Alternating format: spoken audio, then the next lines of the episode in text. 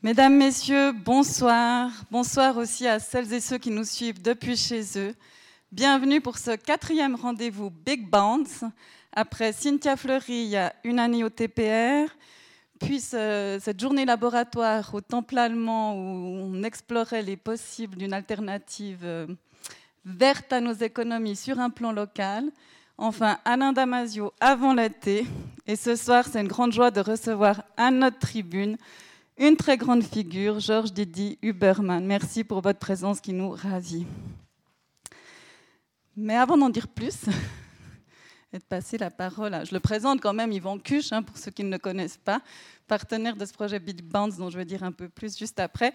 Je respecte la tradition et vous présente notre prochain événement mardi qui suit, soit le 26 octobre.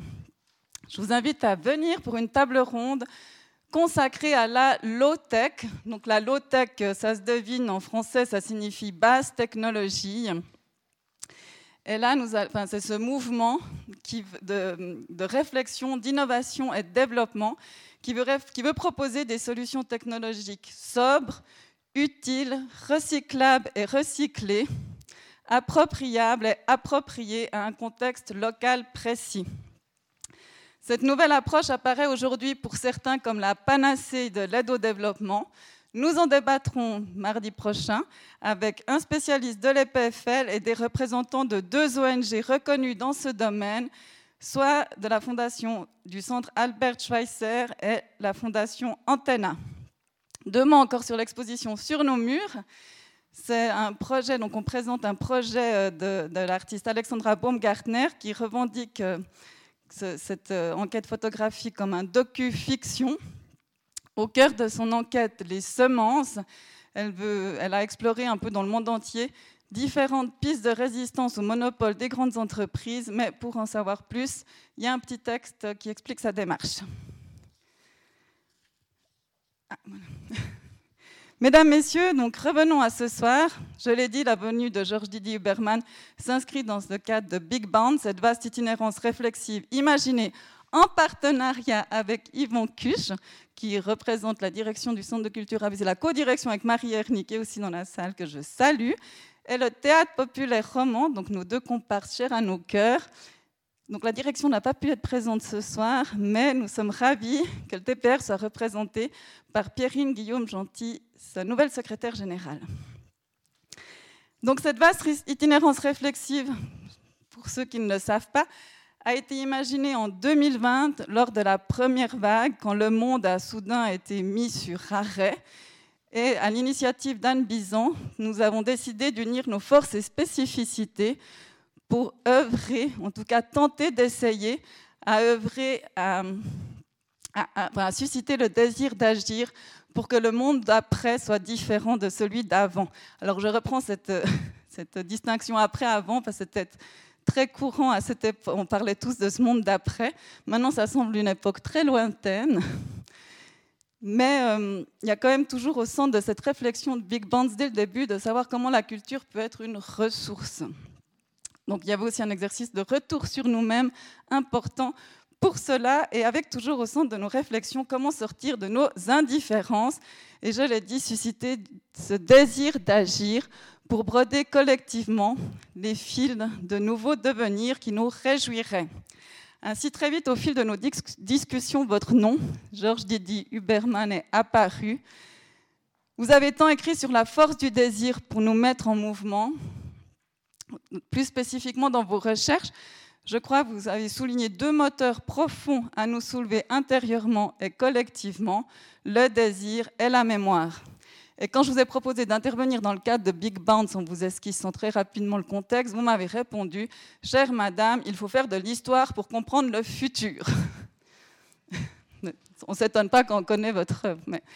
Et vous avez ainsi proposé pour cette soirée un titre autant énigmatique que magnifique, Bras ouverts jusque dans le feu, avec comme point de départ la correspondance entre Marina Tsvetaeva et Rainer Maria Rilke. Avant de vous présenter plus en détail, vu que c'est ma tâche, je passe maintenant la parole à Yvon Cuche. Qui va vous? Présenter la suite de l'agenda. voilà. Euh, merci Marie-Léa. Oui, je tenais juste à dire, je ne vais pas en dire beaucoup plus sur le Big Bounce, que toutes les préoccupations dont a parlé Marie-Léa, elles sont très largement partagées euh, par, toute l'équipe de l'ABC et qu'on est très très heureux d'être partenaire de ce, de ce, projet qui est toujours euh, à la fois très enthousiasmant, des fois un petit peu angoissant quand on voit comment ça se passe. Mais, mais c'est très très bien de pouvoir travailler avec vous et de travailler ensemble. Euh, je vous donne l'agenda des prochains rendez-vous qui sont inscrits dans le cadre du Big Bounce. C'est pour l'année prochaine. Le premier sera au TPR. Il s'agit de la dernière création du, metteur en scène et écrivain Guillaume Béguin, qui a écrit et qui met en scène justement Les Nuits Enceintes. C'est une dystopie assez radicale où les extrémismes flambent, les acquis sociaux partent en fumée. Je cite le petit texte qu'il y a sur le site du TPR. Et le virtuel règne en maître ça promet. on se réjouit. On se réjouit parce que c'est un très beau metteur en scène et un très bon écrivain. Ici même, le 19, j'ai lu mai, mais je crois que c'est avril. Hein, c'est ça, c'est 19 avril. Euh, le Club 44 accueillera Hartmut Rosal, philosophe et sociologue allemand, qui, présente le concept de, qui présentera le concept de résonance comme une réponse à l'accélération qu'on perçoit à différents niveaux de la société le 24 mai, c'est un mardi, que sera ici Vinciane Després, philosophe des sciences, psychologue, et qui présentera notamment son dernier ouvrage qui s'intitule L'autobiographie d'un poulpe. Et on aura la chance de l'accueillir le lendemain pour un bord de scène au Temple allemand, à la suite d'un spectacle de la comédienne et metteuse en scène Giulia Perazzini. Euh, le spectacle s'intitule Souper, le thème est la mort, et il sera question de la mort aussi pendant le bord de scène. Et enfin, en juin, nous accueillerons ici encore euh, Barbara Stigler. La date est affixée, le sujet, sauf erreur, est affixé. Entre le 7 et le 9 juin, d'accord, très bien. Donc Barbara euh, Stigler, qui est une philosophe spécialiste de Nietzsche, mais qui s'intéresse beaucoup aux mouvements sociaux aujourd'hui, qui a écrit sur les, sur les Gilets jaunes, notamment sur la pandémie. Voilà, beau programme pour le début de l'année prochaine. Je te rends la parole. Merci. Merci Yvan, merci. Euh, on t'applaudit un peu.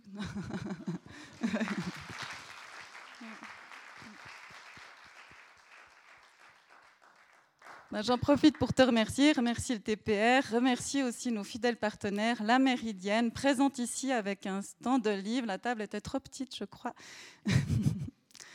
Et évidemment Xavier Warhol, notre précieux compagnon d'aventure, aussi le photographe de nos soirées.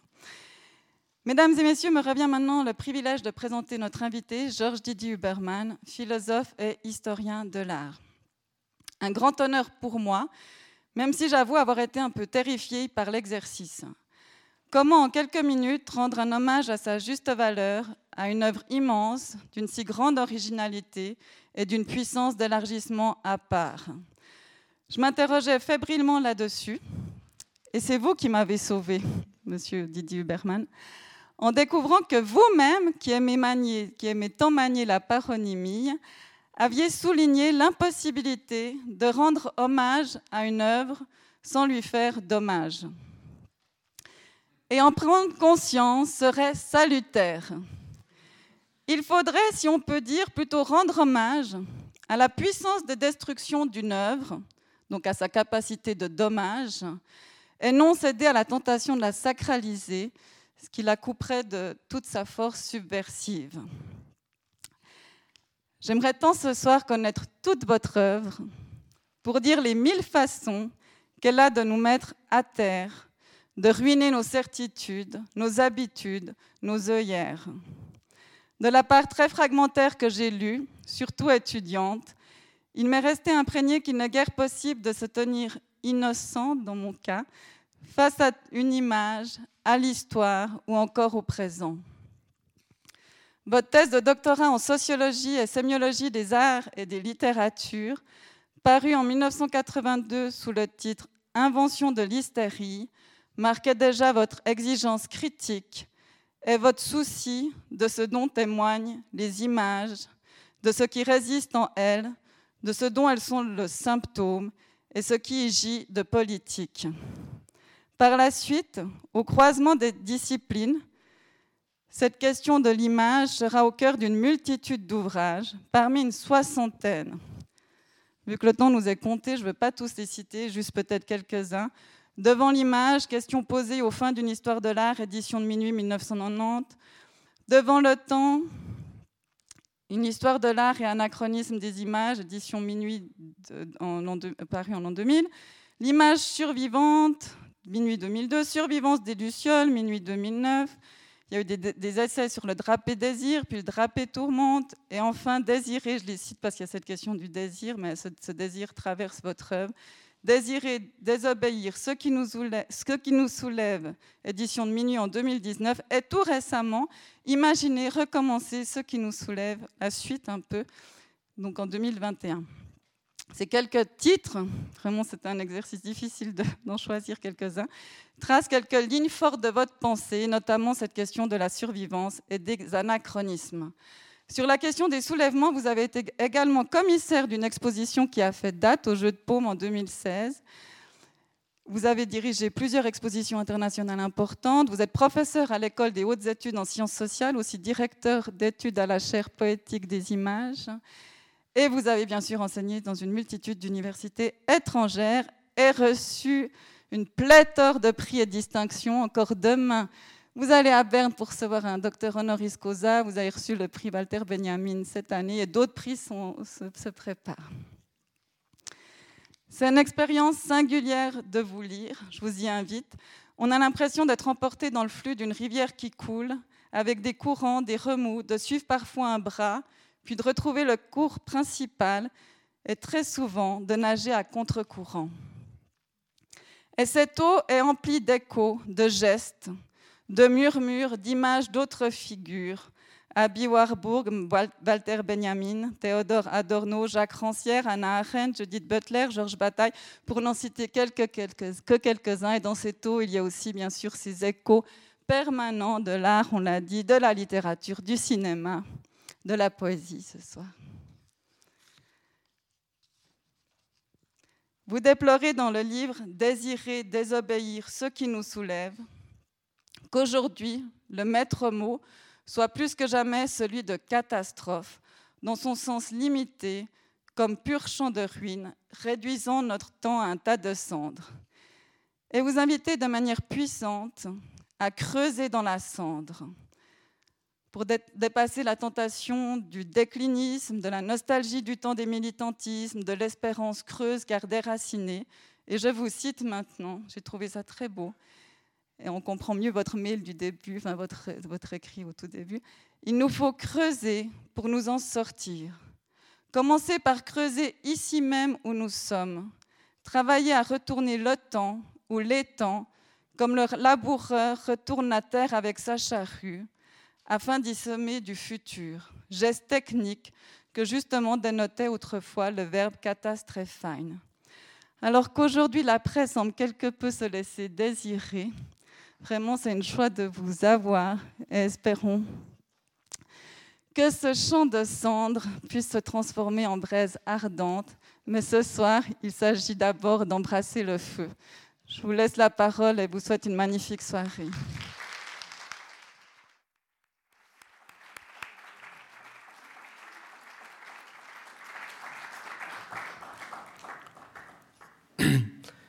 Alors merci beaucoup à vous tous de vous être déplacés.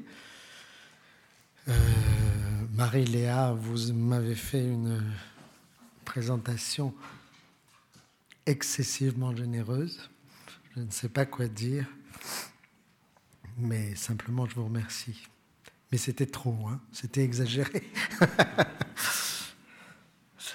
En échangeant quelques mails avec vous, j'ai compris que vous étiez encore, euh, déjà avant le Covid et encore maintenant, sur la question du désir.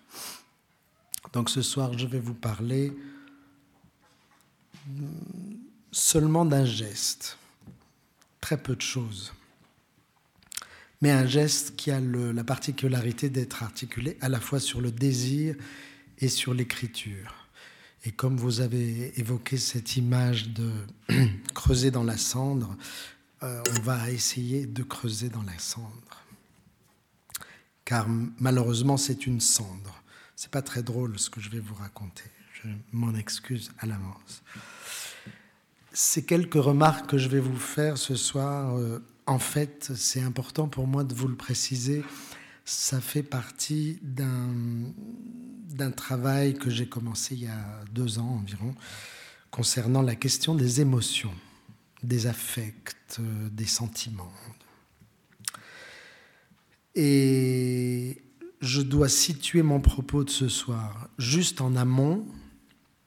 Je ne vais pas vous développer ça, mais il y avait une réflexion sur la question de l'amour, telle que Heidegger, dans Être et temps, l'aurait négligé, cette question, au profit de l'angoisse et au profit de l'être pour la mort, etc.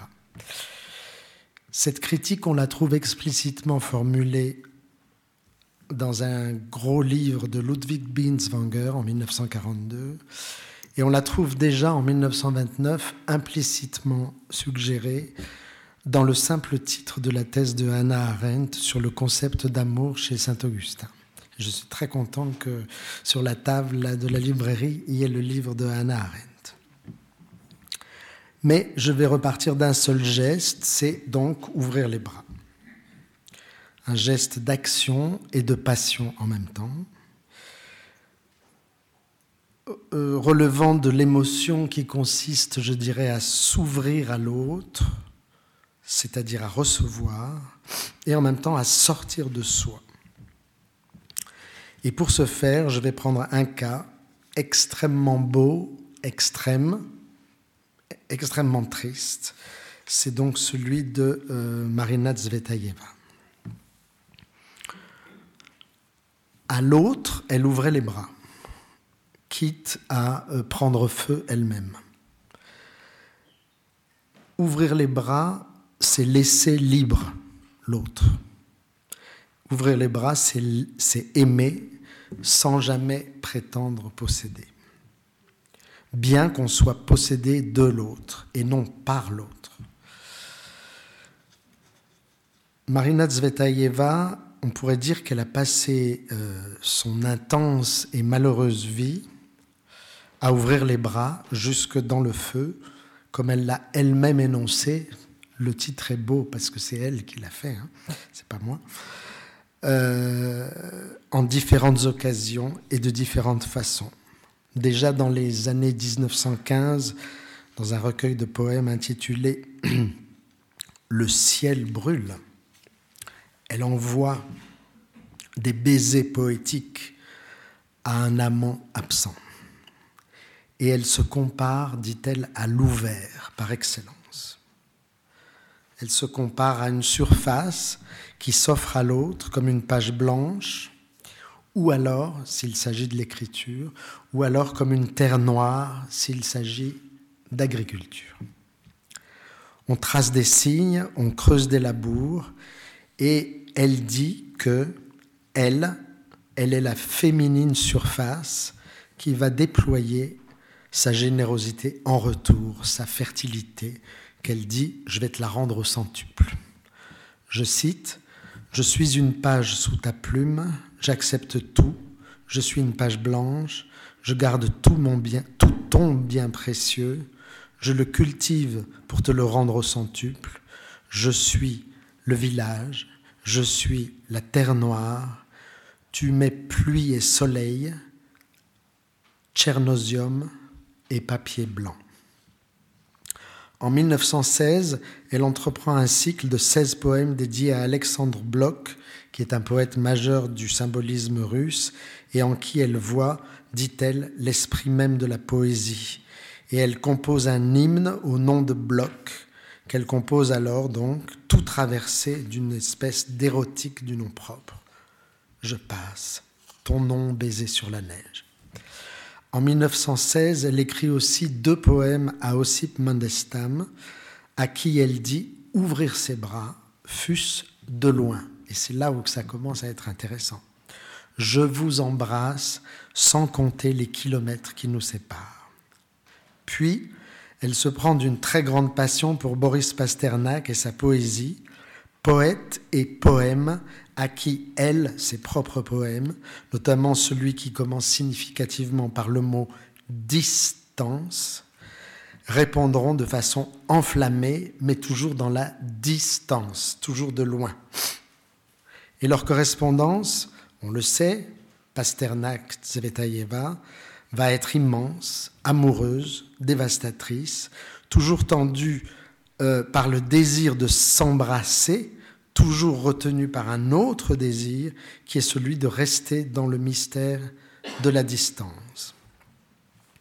Dès le début, en 1922, elle écrit donc à Boris, Mes rencontres ne sont pas dans la vie, mais dans l'esprit où tout est déjà victoire. Ma faute, mon erreur, mon péché, c'est de prendre ces moyens dans la vie, en menant ainsi la rencontre.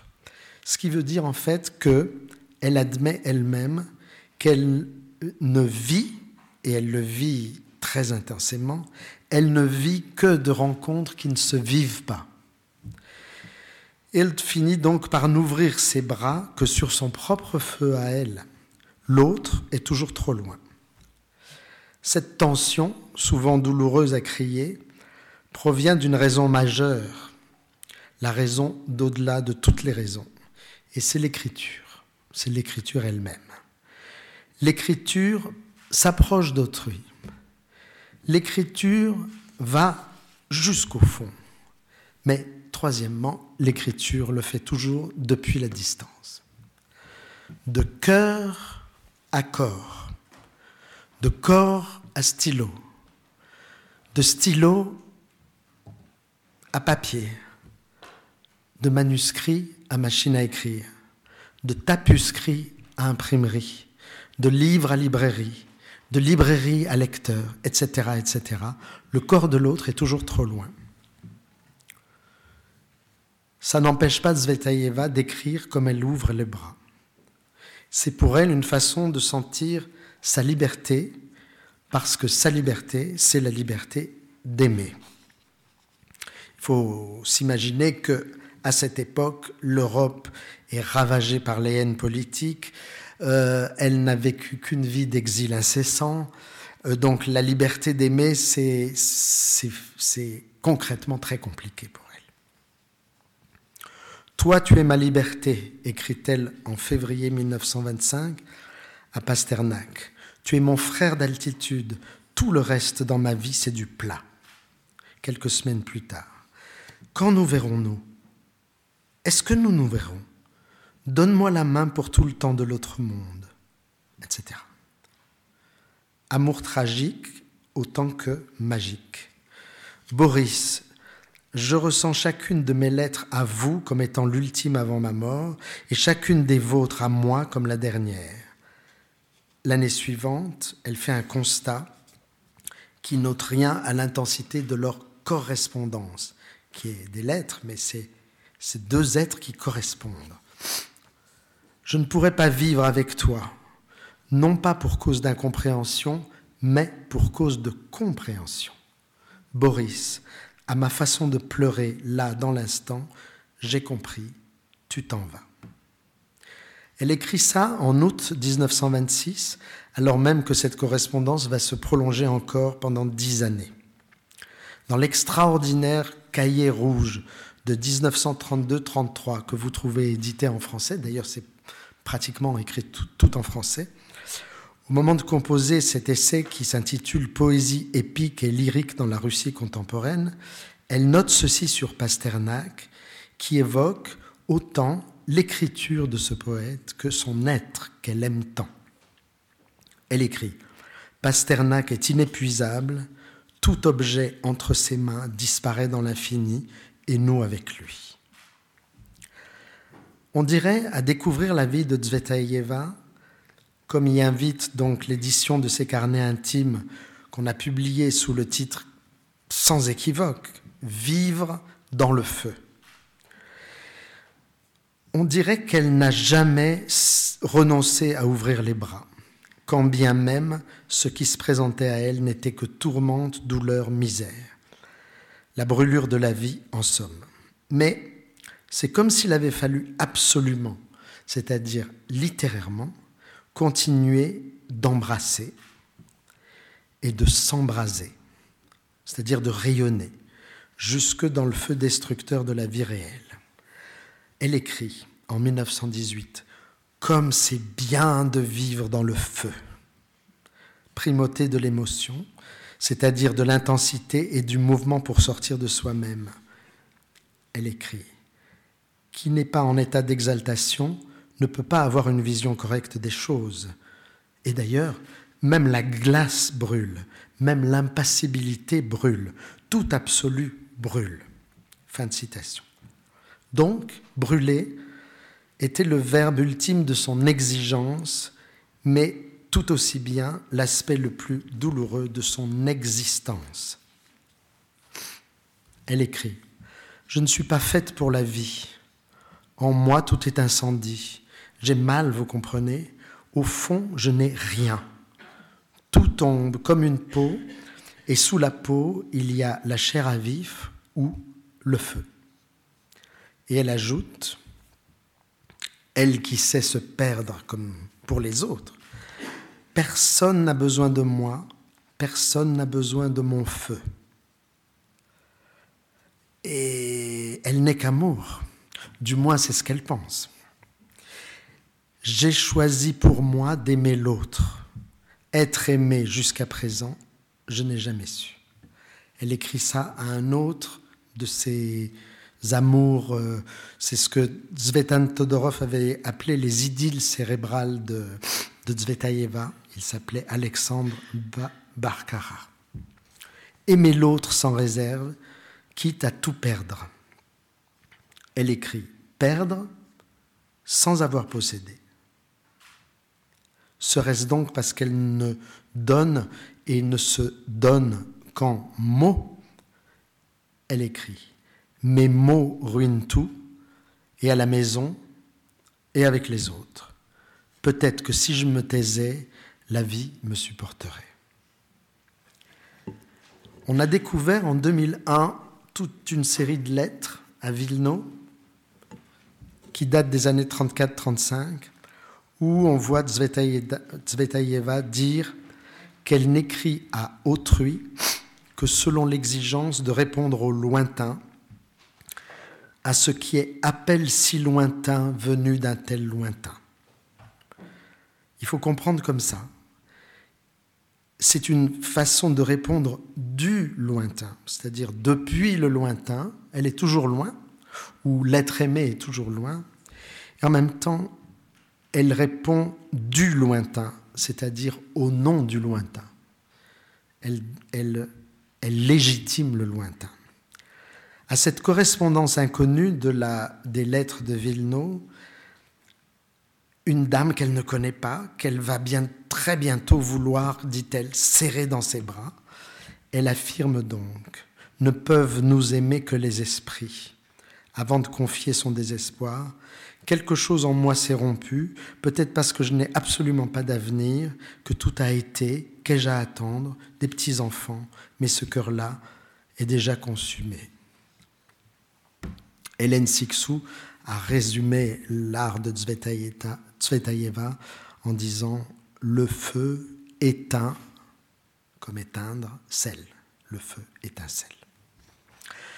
C'est en effet que le désir est un phénix le désir brûle d'une grande lueur, il nous consume, il se consume, et il renaît de cette cendre, et il nous donne à renaître de ces cendres, ou de nos cendres. Si le verbe embraser rime si bien avec embrasser, c'est sans doute que la puissance du désir va de pair avec le geste qui est toujours repris, toujours recommencé, d'ouvrir à l'autre ses bras. Il faut continuer d'ouvrir ses bras. S'exposer à lui, à l'autre. S'exposer au feu de l'autre.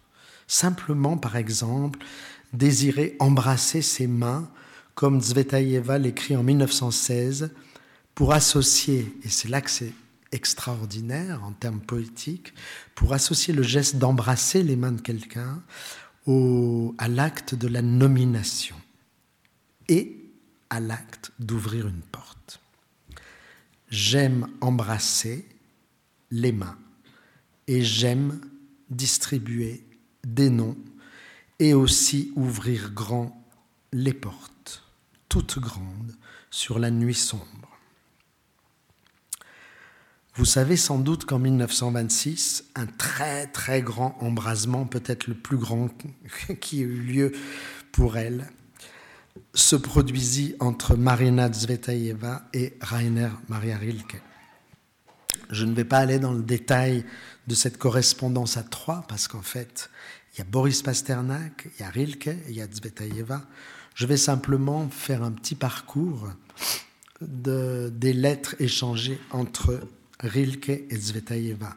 C'est une, euh, juste une façon pour prendre la mesure, ou plutôt d'ailleurs la démesure, de ce que peut déployer ce geste d'écriture poétique, en quoi consiste le fait d'ouvrir les bras jusque dans le feu. Car il s'agit de poésie. Il s'agit d'un art poétique. C'est un art d'aimer. Après Ovide, c'est un art d'aimer. Rilke et Zvetaeva s'échangent des lettres, mais avant tout des poèmes. Le jour même, c'est-à-dire le 3 mai 1926, où lui, Rilke, écrit sa première lettre, il adresse à la poétesse un petit paquet dans lequel se trouvent ses élégies de Duino et ses sonnets à Orphée parus euh, trois ans plus, tard, plus tôt. Les élégies portent un envoi où l'on peut lire Nous nous touchons par où? Par des coups d'aile. Par les distances mêmes, nous nous touchons. Tout est là. À sa réponse, six jours plus tard, Zvetaeva joindra son propre poème à bloc avec une longue dédicace qui se termine ainsi pour Rainer Maria Rilke, mon plus cher sur la terre et après la terre et au-dessus de la terre. La lettre de Rilke datée du 3 mai s'ouvre sur une répétition étonnante. Trois fois, en trois lignes, on trouve le mot Gefühl, émotion. On trouve l'adjectif émouvant. Je suis si bouleversé, j'ai lu avec émotion et bouleversement, etc. Suivi d'une sorte déjà de nostalgie de la rencontre. Mais pourquoi ne m'a-t-il pas été donné de vous rencontrer avant Marina Ivanovna Zvetaeva Le 9 mai, elle lui répond par une sorte de glorification du nom qui évoque directement le ton hymnique du poème à bloc. Elle dit à Rilke, elle écrit à Rilke, à lui seul votre nom est tout un poème, votre nom ne rime pas avec l'époque, vient de plus tôt de plus tard, de toujours. Fin de citation. Et c'est avec ce nom de toujours que Rilke voit que Rilke se voit lu par Zvetaeva comme celui qui donne aux mots leur sens premier et aux choses leur sens premier et aux mots les premiers mots. Voici donc qu'une poétesse veut ou vient ouvrir les bras à deux poètes à la fois à ce moment-là. Elle ouvre les bras à Rilke et à Pasternak. De celui-ci, elle confesse. Je connais très peu Boris et je l'aime comme on aime seulement ceux qu'on n'a jamais vus. Qu'on n'a jamais vus ou qui n'ont jamais été. C'est un amour auquel s'enchaîne immédiatement celui pour les poèmes de Rilke, donc on passe à Rilke, mais sur les poèmes. Et puis sur les poèmes, sur Rilke lui-même. Chaque poème de toi, Rilke, me taille dans le cœur et le sculpte selon son savoir. Que je le veuille ou non, ne rien vouloir. Sais-tu pourquoi je te dis tu et je t'aime et, et, il y a des tirets, et elle écrit Parce que tu es une force, eine Kraft. C'est une correspondance en allemand. Ce que je veux de toi, Rainer, rien. Tout. Que tu m'accordes à chaque instant de ma vie de lever les yeux vers toi dans l'émotion. Et là, c'est le mot Rurung. Rilke répond aussi ému qu'elle. Hein d'un tremblement et d'une marée du cœur, comme il dit.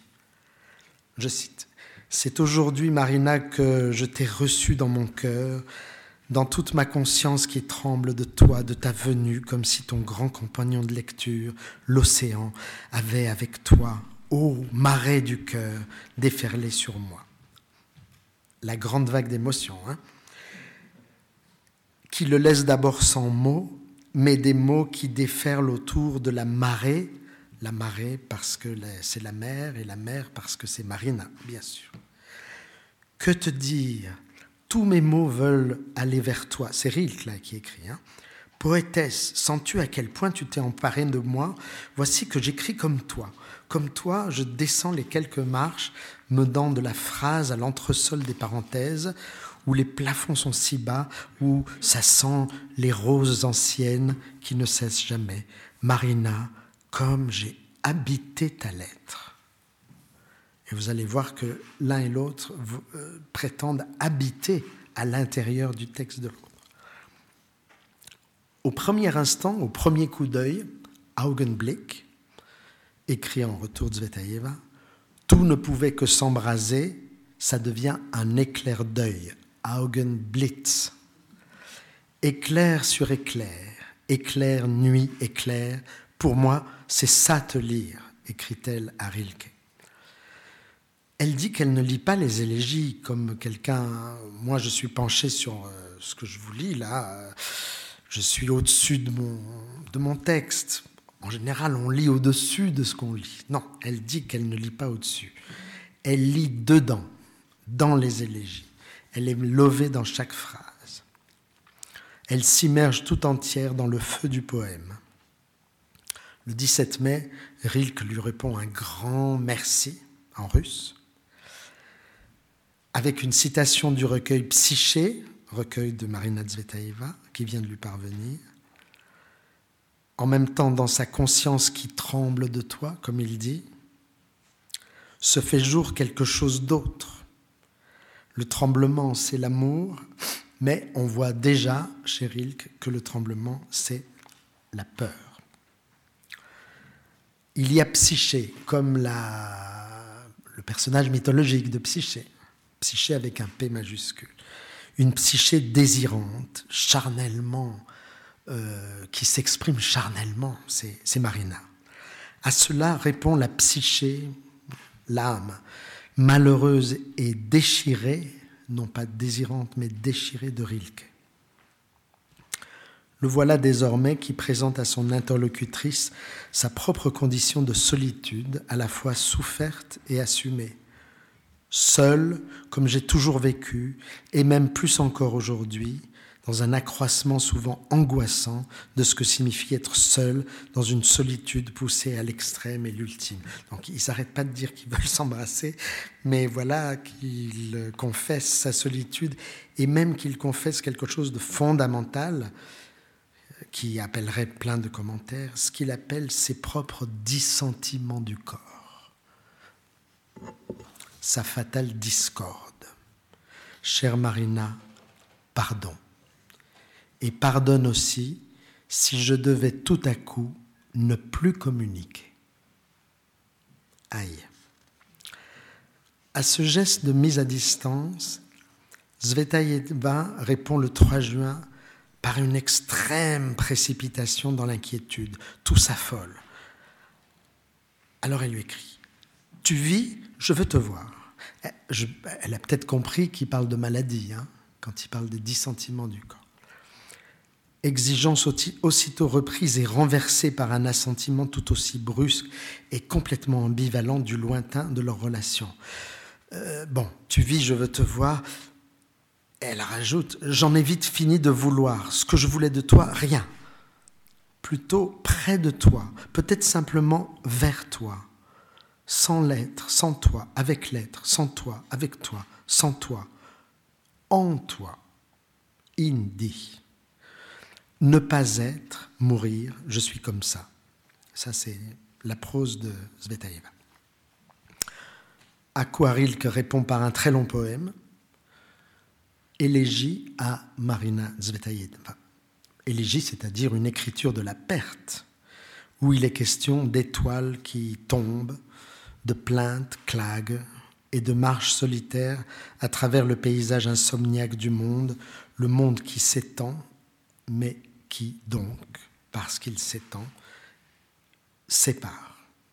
Ce qui s'étend sépare. Don élégiaque, donc.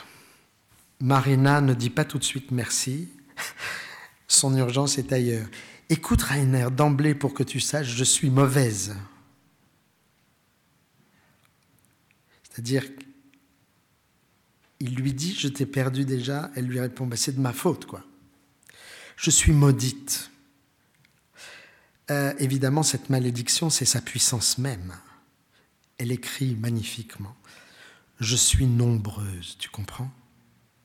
Je suis innombrable peut-être, une insatiable multitude, car je suis trop vrai, trop vrai, d'être incapable de réprimer cette émotion, ce désir, cet amour qui lui font ouvrir les bras. Quand je prends un ami par le cou, elle lui écrit, c'est naturel. Quand je raconte ça, c'est pas naturel. Et quand j'en fais un poème, ça redevient naturel. Donc l'acte et le poème me rendent raison et l'entre-deux m'accuse. C'est l'entre-deux qui ment, c'est pas moi. Et prendre dans les bras un arbre ou un être humain, pour moi, c'est tout un. C'est pareil. Et puis, elle conclut, Rainer, je t'aime et je veux aller te voir. Ah, je t'aime, je n'ai pas d'autre mot pour ça. Et ça ne veut décidément rien dire d'autre que je t'aime. Et puis, dans la phrase d'après, elle fait tout un, un éloge du mot douleur. Il ne répond pas. Elle reprend le 6 juillet. Elle lui parle de poésie, d'Orphée. Tout à coup, elle écrit Je peux t'embrasser? Après tout, ce n'est pas plus que de prendre dans ses bras, et prendre dans ses bras sans embrasser, c'est presque impossible, après tout. 6 juillet. Le 28 juillet, il répond, assez tard donc. Il lui dit Ta façon de t'exprimer est comme le reflet d'une étoile, Marina quand on le voit dans l'eau, et que l'eau, la vie de l'eau, sa nuit liquide, le trouble, ce reflet, l'interrompt, l'abolisse, et puis de nouveau l'autorise, et alors on le voit plus profond dans le flot. C'est une façon de dire que l'étoile, si lointaine dans sa nuit céleste, l'étoile se rapproche beaucoup, mais par son reflet, dans une nuit liquide, où cette étoile sera évidemment insaisissable. Il n'y aurait donc que du lointain?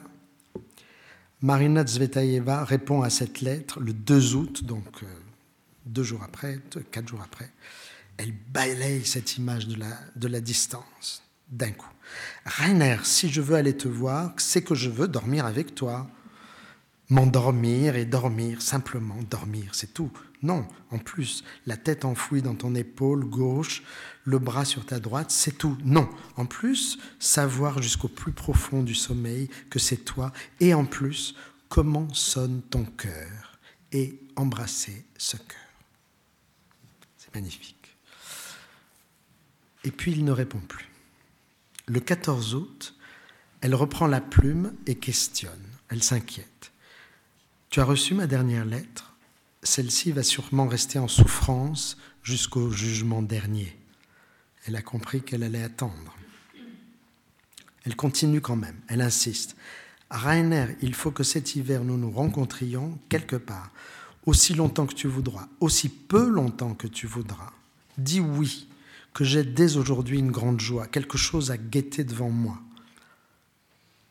Comme il est très tard et que je suis très fatigué, je te prends dans mes bras. Le 19 août, il répond. Et c'est une réponse extraordinaire. Il répond oui et non. Il répond ceci. Oui et oui et oui, Marina. Tous les oui à ce que tu veux, à ce que tu es. Aussi grand à eux tous que le oui de la vie elle-même. Mais en qui sont aussi tous les dix mille noms, les imprévisibles. De quoi est-ce qu'il veut parler? Il dit quelque chose d'énigmatique. En ce moment, j'attends des choses qui veulent advenir. Probablement la maladie aussi. Elle lui répond à son tour le 22 août sans prendre garde à cet oracle. Rainer, dis seulement oui, toujours. Plus tu es loin de moi, plus tu es loin en moi. Ah, voilà la clé. Hein. C'est entre tes mains. Du reste, tu peux aussi les disjoindre. De toute façon, je ne t'aimerai ni plus ni moins. Jamais. À nouveau, il ne répond plus. Alors là passe un long moment, des mois. Et le 7 novembre, là on passe du 22 août au 7 novembre, elle lui envoie un bref message sur une carte, sur une carte postale. Est-ce que tu m'aimes encore? Et il répond pas. Seul, il est seul. Et il souffre. Et le 30 décembre, il meurt. Marina Zvetaeva est prévenue tout de suite et elle lui envoie une lettre encore, une lettre posthume, le lendemain de sa mort. Cher, si toi tu es mort, c'est qu'il n'y a pas de mort, c'est que la vie n'en est pas une. Pauvre fille qui ne t'a jamais vue, pauvre moi. Très cher, fais que je rêve de toi de temps en temps. Je t'embrasse sur la bouche, Point d'interrogation. La tempe, le front, plutôt sur la bouche, comme pour un vrai vivant. Et elle le supplie une toute dernière fois. Rainer, écris-moi. Elle sait qu'il est mort, elle lui. Voilà. C'est pas fini, parce qu'elle va survivre. Il va, va, falloir survivre à ça. Et si je suis trop long, chère euh, Marie-Léa, vous me faites un petit signe. Tout va bien. Parce que j'ai pas ma montre, j'ai pas. Ah oui. À quelle heure il faut que je finisse? Ben, J'ai oublié. D'accord. Pas plus que 9h30. Ok.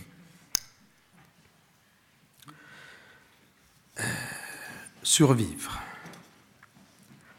On voit euh, dans les temps qui euh, suivent ce, que, ce deuil, on voit euh, Marina Tsvetaeva à la fois entrer dans l'angoisse qu'elle n'a jamais quittée, sans doute, et revenir de plus au temps de la misère de son ancienne vie à Moscou. Sa petite fille était morte. Elle avait laissé un moment sa, sa fille dans un orphelinat qui était morte de faim en 1920. En 1931, elle vit à Meudon elle écrit à son amie Raïssa Lomonosova Comme en Russie soviétique, dans la période d'avant les rations, j'avais été une des premières à en obtenir une parce que mon enfant était morte de faim. Je fume le tabac des mégots, j'en ai une boîte pleine, je les gardais pour les mauvais jours, et bien les voici venus. Sur ce petit cahier d'écolier tout banal qu'on appelle maintenant le cahier rouge, elle consigne encore ses pensées ses ébauches, ses projets, ses brouillons de lettres. Par exemple, dans un texte intitulé Jugement posthume, elle écrit ceci Je t'aime, donc tu ne peux pas être tel que je te vois. Mais elle s'interroge immédiatement ensuite sur le sens du verbe jouir. Et là naît une nouvelle passion c'est une passion pour une femme, Nathalie Clifford Barney, auteure du livre Pensée d'une Amazone publié en 1920, à qui elle veut à nouveau ouvrir ses bras. Comme autrefois, d'ailleurs, elle les avait ouverts à la femme de lettres Sophia Parnok dans un cycle de poèmes amoureux en 1915.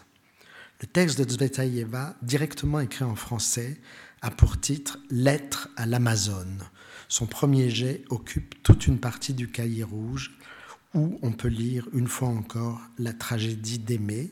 Elle écrit par exemple Murée, enterrée vive, tu ne m'aimes donc plus, je t'aime, mais puisque tu t'en iras, tu t'en iras, tu t'en iras, tu t'en iras. Euh, dans ce cahier rouge, sur une page, à un moment donné, on voit une, grande flèche qui monte vers le haut. C'est très beau, un geste ascendant. Mais c'est une incès, c'est une assise, c'est une façon d'insérer dans une phrase du récit un rajout qui parle exactement du contraire. Le geste est, va vers le haut et la phrase c'est sans fin, sans fond, tous les qualificatifs y passent car c'est un gouffre. C'est magnifique de dessiner un mouvement ascendant et de parler du gouffre.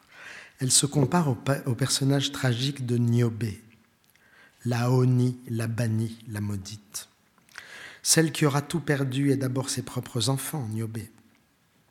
Ailleurs dans le cahier rouge, elle écrit quelque chose de très intéressant sur ce qu'on pourrait appeler l'ambiguïté du genre, puisque le texte, un texte qui s'intitule Le gars, un gars, comme on dit en français, un gars. Ceci est l'histoire d'une jeune humaine qui aima mieux perdre ses proches, soi-même et son âme, que son amour. Donc on ne sait pas si c'est... Voilà. Fin de l'histoire, euh, rapidement, trop rapidement, car j'ai encore euh, envie de vous parler de quelqu'un d'autre. Euh, c'est ce qui lui arrive finalement lorsqu'elle rentre en Union soviétique. Son mari est arrêté, torturé, fusillé par le NKVD, malgré d'implorantes lettres de Marina au camarade Beria. Elle écrit dans ses notes personnelles Je ne veux pas mourir, je veux ne pas être. Bientôt, elle sera elle aussi torturée.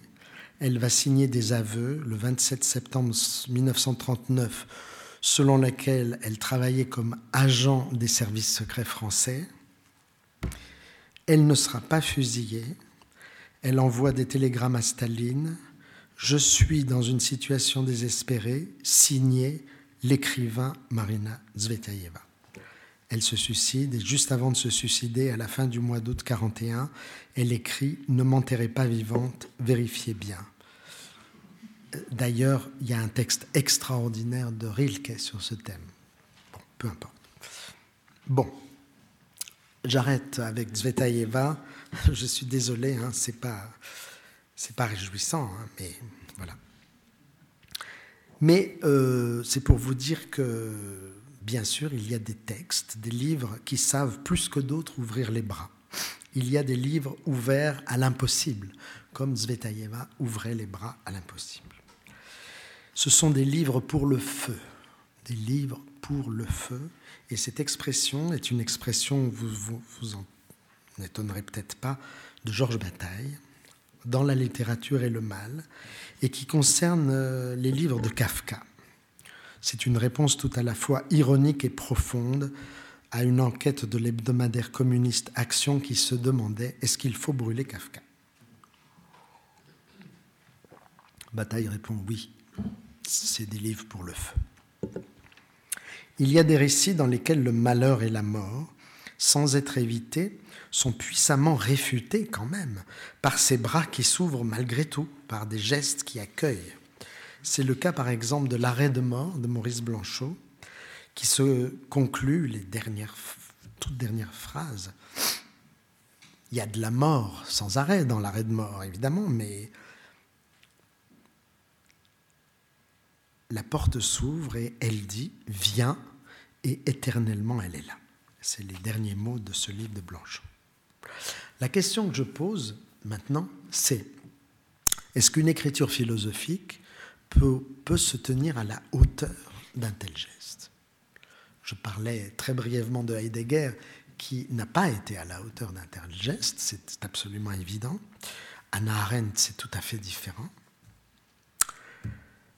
Euh, je crois que l'écriture philosophique y parvient quand elle commence déjà par ouvrir les bras à l'autre de son propre discours. Par exemple, l'écriture littéraire ou poétique. On pourrait le dire aussi des images, peut-être. Mais euh, ce qui est clair, c'est que l'écriture philosophique pourrait être à la hauteur d'un tel geste lorsqu'elle ne s'encombre pas de ce que Arendt, justement, critiquant Heidegger, nommait l'arrogance de l'absolu. Les philosophes professionnels qui, qui ont cette arrogance de l'absolu. Je vais donner un seul exemple. Il y en a plein, bien sûr. Il y a plein de philosophes qui ont été à la hauteur d'un tel geste. J'ai envie de vous parler juste cinq euh, un peu plus, un quart d'heure de Jacques Derrida. Il me semble qu'il a été exemplairement un philosophe qui savait ouvrir les bras à autrui et plus généralement à l'autre de tout discours dogmatique. Ne vous étonnez pas qu'il ait été un grand lecteur et un ami de Blanchot, précisément en ce point où l'arrêt de mort de Blanchot inscrivait cet appel Viens, et éternellement elle est là, et qui a été l'objet de tout un commentaire de Derrida intitulé Pas, puis d'une réflexion ultérieure intitulée Survivre, où le texte de Blanchot était de nouveau très longuement cité. Au moins depuis Nietzsche, on s'aperçoit que l'écriture philosophique ne peut plus se contenter de peindre sa grisaille dans la grisaille. Vous connaissez, c'est l'expression qu'emploie euh, Hegel quand il compare au début des principes de la philosophie du droit, il compare la philosophie à une chouette qui prend son envol au moment du crépuscule. Et donc la philosophie vient toujours en retard et elle ne fait que peindre de la grisaille sur de la grisaille puisque c'est un oiseau du crépuscule. Il faut faire autrement. Il faut faire, euh, je dirais, comme Goya. Il faut faire comme, euh, comme Nietzsche. Il faut prendre le risque de s'enfoncer dans la nuit pour y chercher ce qui lui. Ce qui lui dans la nuit. Je fais ce jeu de mots en pensant à un très beau livre de Ginette Michaud qui est consacré à la façon dont Derrida s'est intéressé à la littérature, Blanchot, Paul Celan, etc. Et le livre de Ginette Michaud s'intitule Lire dans la nuit. Mais moi je l'entends comme luire dans la nuit. Derrida, d'une certaine façon, il a pris la littérature pour l'infinir. On peut définir la méthode, euh, euh, un discours de la méthode, mais la littérature, non. Il infini la littérature pour ouvrir la philosophie à elle-même. Il fait en sorte que la philosophie ouvre les bras. Et je vais vous donner quelques... Je regarde l'heure. quelques exemples. Je vais finir avant, avant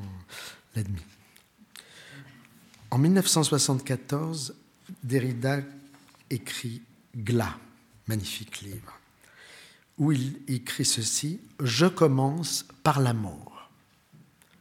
Donc il y a d'un côté le Hegel des principes de la philosophie du droit, dont je viens de vous citer une phrase célèbre, mais en contre-motif, il y a Jean Genet, l'écrivain hors la loi par excellence. Il y a la moralité objective d'un côté de la vie éthique, il y a la moralité littéraire du condamné à mort. L'amour demeure pour, pour euh, euh, Derrida, mais sans cesser d'être proche de Hegel. Derrida est un merveilleux philosophe qui n'a jamais eu peur de Hegel parce qu'il y a beaucoup de philosophes qui ont peur de Hegel. Lui, non. Alors il, prend dans Hegel, comme, comme euh, Bataille l'avait fait, ce qu'il y a de mieux. Lorsque Hegel dit, par exemple, que l'amour demeure la contradiction la plus inouïe, extraordinaire, prodigieuse, monstrueuse, que l'entendement ne peut résoudre. Ça, c'est du Hegel repris par Derrida. L'amour ne se résout pas, ni ne se laisse résoudre dans les deux sens du verbe. Il n'y a pas de bonne résolution avec l'amour, vous le savez sans doute tous. ça ne se résout pas comme on résoudrait une énigme ou un problème, n'étant ni strictement énigme, ni strictement problème.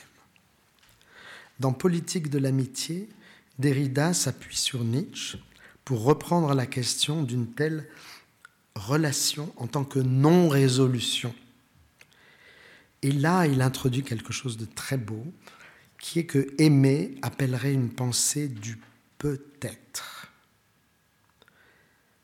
Euh, dans le, moment, dans le moment où on ouvre les bras, c'est comme ça que j'essaye de vous le, le transmettre différemment, on s'ouvre à un avenir qui qui est sans prévision ni résolution. Donc on s'ouvre à l'événement que l'autre fait survenir, mais on ne sait pas ce qui va se passer. On est dans l'incertitude du peut-être, mais en même temps, et c'est là où Derrida, jouant sur les mots, euh, là c'est très fécond, c'est pas toujours, hein, mais là c'est très très fécond, il dit, dans l'incertitude du peut-être, avec le petit trait, on peut inventer ce qui peut être. C'est-à-dire, on peut inventer un futur nouveau. Quel est ce peut être? C'est un oui, c'est-à-dire c'est très nietzschéen, bien sûr. Derrida dit il est antérieur au doute lui-même, doute du peut-être. Quand vous dites peut-être, vous doutez. Mais si vous dites oui, vous dites ça peut être. Et ce que dit Derrida, c'est que le peut être qui ouvre les bras est avant tout doute. Magnifique. Le peut-être doit être plus puissant que tous les peut-être. Alors je vous passe les citations. Et ce serait ça l'affection première qui nous fait ouvrir les bras, c'est-à-dire on ouvre les bras, on sort de soi-même, on accueille l'autre dans le dans l'incertitude, le peut-être, mais la générosité de ce geste, c'est de créer un peut-être, quelque chose qui peut advenir du temps qui survient ou qui vient, un oui antérieur à tout peut-être. Vous retrouvez ça dans un livre très très intéressant, c'est un séminaire qui s'était tenu à Montréal en 1997, intitulé Dire l'événement, est-ce possible? Et euh, Derrida avait fait une longue intervention, euh, je dirais, assez euh, improvisée mais magnifique, qui rejoint en fait la, la, question de la chance chez Nietzsche, chez Bataille, et qui pose la question de l'impossible objet que tout désir appelle. Mais le geste d'ouvrir les bras, c'est un geste pour retrouver le possible pour créer le possible. Derrida dit dans cette intervention, vous savez, l'histoire de la philosophie, c'est rien d'autre que l'histoire d'une réflexion autour de ce que veut dire possible. Être, bien sûr, qu'est-ce qu'être, mais surtout, qu'est-ce que être possible Et là, on revient au thème qui a été introduit euh, par Marie-Léa tout à l'heure, le thème du désir en tant que puissance indestructible en tant que chance du possible.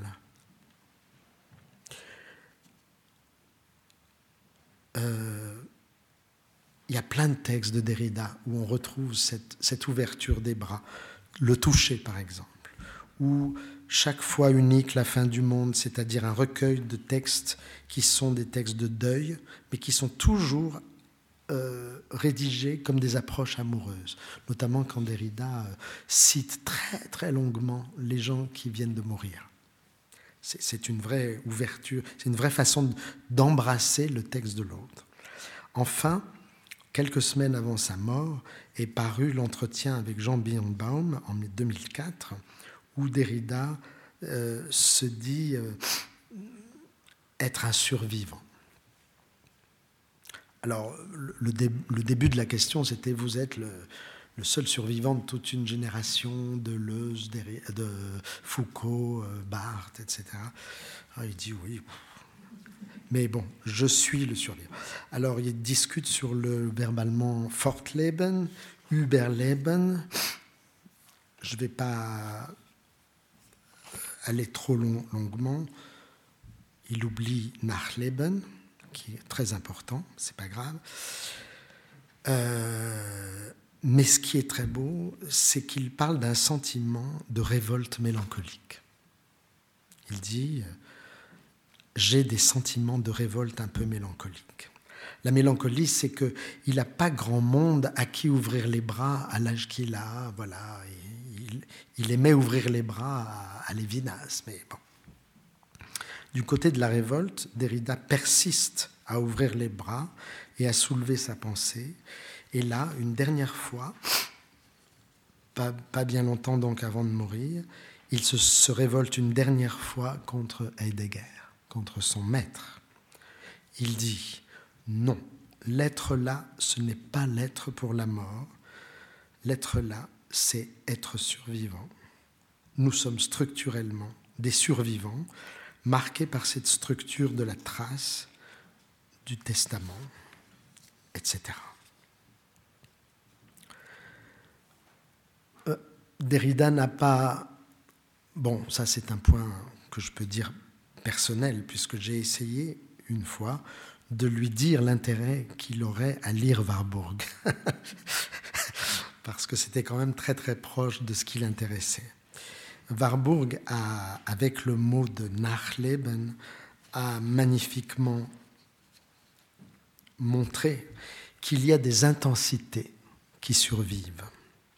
Il y a des émotions qui trouvent, qui perdent et qui retrouvent leur forme ou leur formule, ce que Warburg donc appelait les pathos formels, dans la longue durée du temps humain.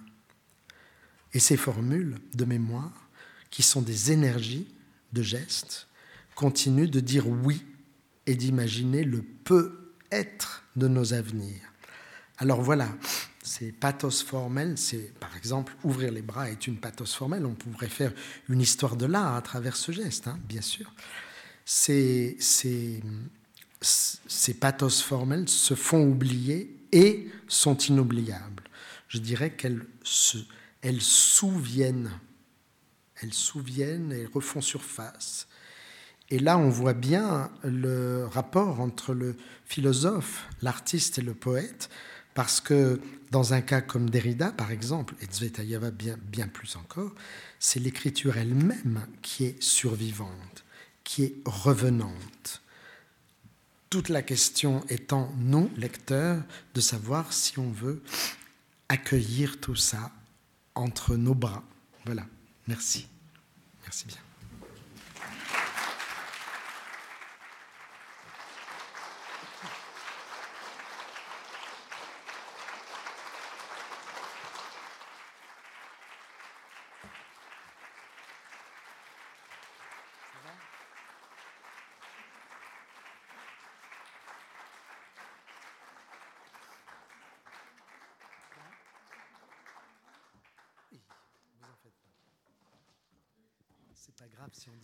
Merci infiniment. Ah, je m'inquiétais euh, que notre invité n'ait pas pu dire tout ce qu'il voulait, mais je ne voulais pas vous De toute façon, même si j'avais. personne ne dit jamais tout, vous savez bien. Ah Surtout vous. Mais... non, non, personne. Strictement personne. en tout cas, merci déjà infiniment avant de passer à la partie euh, questions-réponses. On, a l'impression, comme quand on vous lit, d'être pris dans un fleuve. Euh, c'est vraiment bouleversant. Merci vraiment. Et maintenant, j'ouvre euh, aux questions. Ah, alors, je commence par la première. Il faut en poser parce qu'il a fait plus court exprès pour qu'on ait le temps euh, de discuter. Alors moi, j'ai lu votre dernier, non pas le dernier, mais l'avant-dernier, justement, Désirer, désobéir.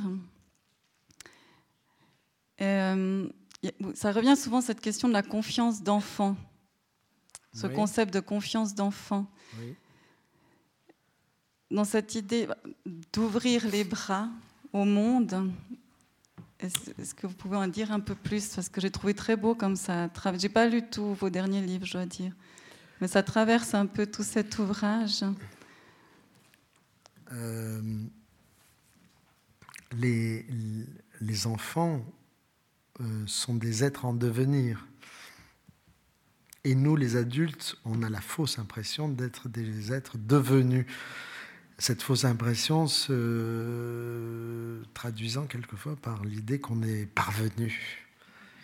Hein, et on se comporte souvent comme des parvenus devant les enfants. C'est pas bien du tout. Les enfants sont en devenir. J'emprunte ce mot devenir, euh, par exemple, à Deleuze, mais il y a beaucoup d'autres. Mais je dis Deleuze parce que dans euh, dans Mille plateaux avec Gattari. Il y a un magnifique passage sur euh, le fait que euh, ce n'est pas comment il dit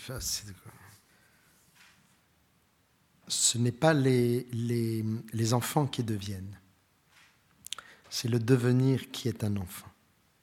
Si vous voulez devenir, soyez enfant. Ça veut dire en particulier, euh, soyez libre de jouer. Donc cette liberté de jouer, c'est pour ça que c'est vrai que le thème de l'enfant est très présent dès le début de ce livre jusqu'à Henri Michaud, qui a écrit aussi des très très belles choses sur les, dessins d'enfants, qui ne sont pas consignés dans ce livre, mais et donc euh, voilà, il faut avoir cette, euh, cette ouverture au devenir qui n'est pas, qui est le contraire de se dire quelque chose est devenu. Donc là, on a toute la différence entre une politique du, il faut, comment dire, il faut, il faut réaliser le programme et une politique qui, qui s'ouvre qui s'ouvre à, voilà, fus à travers quelque chose qui ressemble à un jeu. Voilà, bien sûr.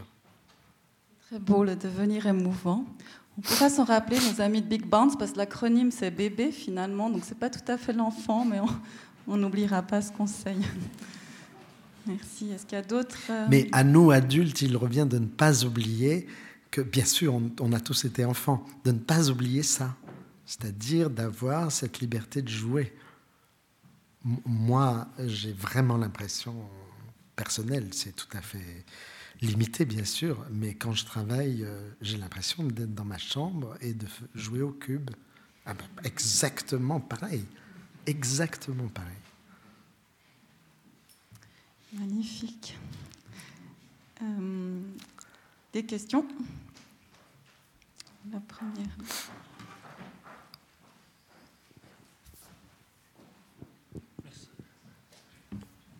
Chez, chez Tsvetaeva, vous parliez de embraser, embrasser. Elle écrivait en allemand, en russe, en français. Hmm. Comment est-ce qu'elle se sort dans ces passages de l'une des langues à l'autre avec, Comment est-ce qu'elle se sort d'affaire avec cette sorte de, de jeu de mots, pour simplifier? Et puis ensuite, quand on tente de commenter cela, si par exemple vous-même ne lisiez pas elle allemand, elle français, elle russe, ce que j'ignore en l'espèce, euh, comment on fait aussi? Ça ne doit pas être très simple. Alors, je, procède de façon très heuristique et ah, presque en amateur. C'est-à-dire que hum, je ne maîtrise pas, je ne sais pas lire le russe, je ne suis pas un très bon germaniste. Euh, j'ai écrit sur Clarice Lispector sans parler vraiment le portugais. Euh, mais je vois très bien. Alors, embrasser, embraser, c'est un jeu de mots que je n'ai pas trouvé chez Zvetaeva. C'est un jeu de mots que je vous propose moi. Euh, je ne l'ai pas vu, mais peut-être qu'il existe quelque part, parce qu'elle écrivait en français aussi. Euh, et qu'elle aimait jouer sur les mots. Alors, Augenblick, Augenblitz, c'est exemplaire. Voilà, elle fait. Et puis quand elle joue sur toi, toi, toi, en toi, vers toi. Euh, voilà, donc euh, j'ai ajouté mes propres jeux de mots à la beauté de ces mots à elle que je lis en traduction. Voilà, donc il y a un côté non, non spécialiste. Mais quand même, chaque fois qu'il y a un mot important, j'essaie d'aller voir quel est le mot.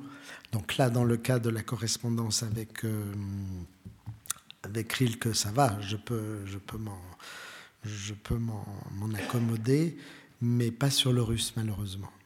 Quand j'avais travaillé sur Eisenstein, j'avais vraiment demandé à, à une russe de m'aider à, à clarifier certains mots parce que les mots, évidemment, sont très très importants. Mais c'était plus important pour moi de voir dans les, théories d'Eisenstein quel était exactement son vocabulaire. Euh, sur Zvetaeva, j'ai utilisé la très belle, me semble-t-il, traduction de Bernard Potra euh, chez Payot. Voilà. Mais je ne m'interdis pas de faire des jeux de mots. voilà. Voilà. Il y avait d'autres questions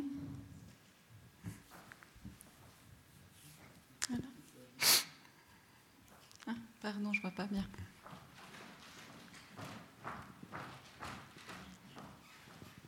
Bonsoir.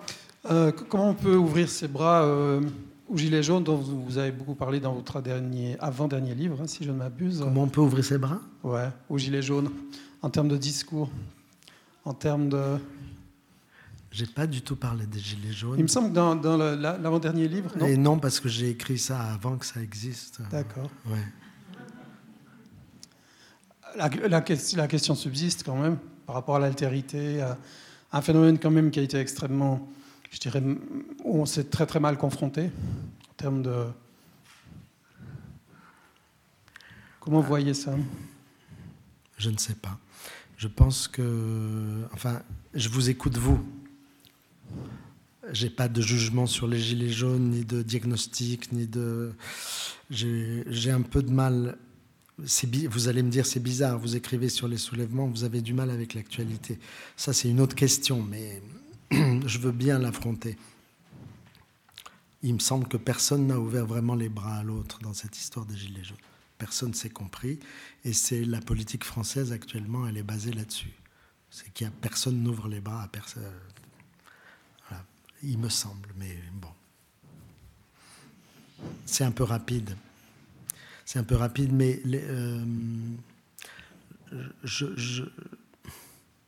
le fait d'avoir travaillé, euh, bon, par exemple, je vais dire un mot, parce que vous vous basez sur désirer désobéir, c'est ça, ou l'exposition soulèvement. Désirer désobéir, je voudrais dire euh, très simplement, c'est ce travail sur ce qui nous soulève, j'ai appelé ça ce qui nous soulève, parce que j'avais écrit un livre autrefois sur les images en, en tant que ce qui nous regarde. Donc il y a quelque chose qui nous regarde. Quand on voit une image, il y a quelque chose qui nous regarde. Et j'ai voulu prolonger ceci avec la question ce qui nous soulève, ce qui est d'abord pour moi une question anthropologique liée à la question du geste. Et euh, ce n'est pas du tout accessoire le fait que ça soit politique, c'est absolument fondamental. Mais dans mon trajet, c'est un, peu particulier. J'ai euh, j'avais 16 ans euh, en mai 68. j'ai rien fait du tout. J'ai regardé mes copains euh, militer. J'ai regardé ma sœur militer, ma sœur aînée. Et j'étais très, très. Ben, justement, j'étais dans ma chambre avec mes cubes. J'étais complètement. Voilà, très timide et avec une sorte d'incapacité à penser la chose politique c'est-à-dire une incapacité liée à un sentiment fondamental de terreur. J'ai une terreur de ce qui se passe dans le monde politique, euh, ou une peur, disons. Mais ça, ça vient de tout un contexte de, je dirais, euh, historique, familial aussi. Voilà. Donc, euh, un très grand pessimisme et, une, façon de, de, me sentir inapte à ça. Donc je suis devenu historien de l'art. C'est formidable, historien de l'art. Vous avez affaire à des merveilles, euh, tout est beau. Euh, vous pouvez oublier que euh, l'ordre dominicain auquel appartenait Fra Angelico, c'est aussi l'ordre des inquisiteurs. Vous pouvez, enfin, vous pouvez faire semblant de l'oublier. Voyez. Et puis la chose m'a rattrapé, bien sûr, avec la polémique sur les images d'Auschwitz, où c'était une polémique qui était théorico-historique, mais elle était fondamentalement politique. Fondamentalement. Fondamentalement. Dans les lapsus même des gens qui m'ont attaqué, on voyait que c'était au fond politique, puisqu'on liait ça par exemple avec la situation palestinienne, euh, sur quoi euh, je ne m'étais pas exprimé une seule fois, bien que j'ai des idées là-dessus, évidemment. Alors j'ai. Voilà, plus ça a avancé, plus. je suis allé petit à petit. J'ai fait un livre sur Brecht, très important pour moi. Euh, Brecht, qui est catalogués comme staliniens par les uns et euh, impossible à sauver, ou Brecht qui est un personnage absolument fascinant, Benjamin Brecht, tout ça. Bon, petit à petit, je suis arrivé à ce, projet sur les, ce qui nous soulève, et je dirais que ce livre que vous avez peut-être feuilleté, là, Désirer et désobéir, c'est un peu ma, ma formation de de première année d'études politiques. Quoi. J'ai lu un maximum de choses que j'avais jamais lues avant. Euh, j'ai lu Tony Negri, j'ai lu Ben Saïd, j'ai lu Abinsour. Abinsour, j'avais jamais lu. C'est magnifique, c'est des gens extrêmement importants, mais dans une espèce de, désordre qui aussi ne voulait pas dire que j'avais une position euh, précise voilà, je m'entends très bien, par exemple, avec Michael Levy, vous voyez qui c'est, euh, qui un jour m'a dit, je lui ai dit, mais qu'est-ce que tu te définis comment, toi? Michael Levy est un, monsieur qui doit avoir, euh, je ne sais pas, plus de 80 ans, je pense. Il a, il a travaillé avec Gershom Scholem, il a travaillé avec euh, Ernst Bloch, quand même. Il me dit, je suis un trotskiste non sectaire. Voilà, ça, ça, ça commence à me parler. Et je discute avec lui. Je discute avec Tony Negri, par exemple, beaucoup. J'ai beaucoup d'amitié pour lui. Mais je ne sais pas ce que je pense des Gilets jaunes, exactement. Il me faut un moment que, je n'ai pas. Qu'est-ce que j'ai fait après?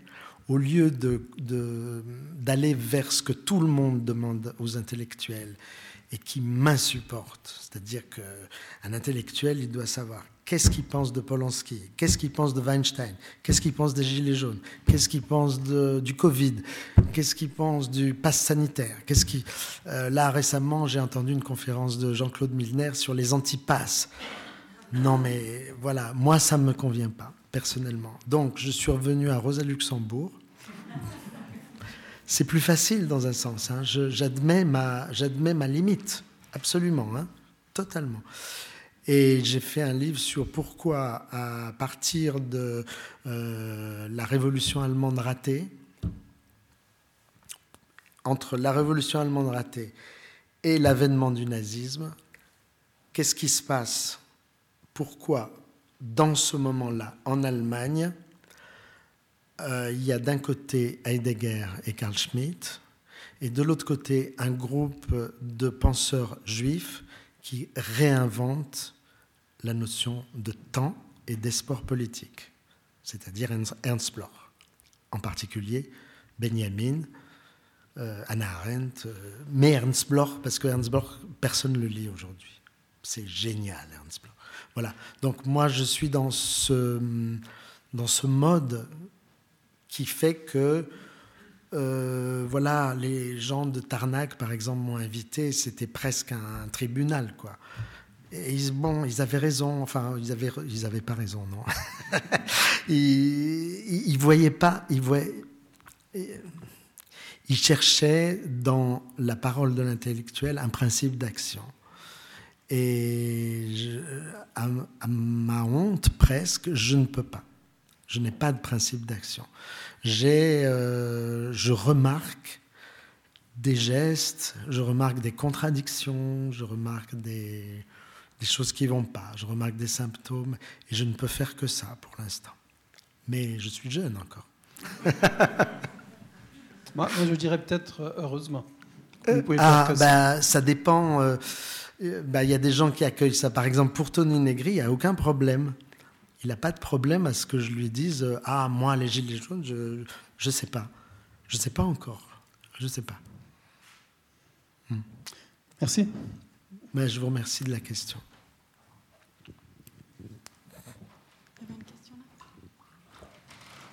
Ah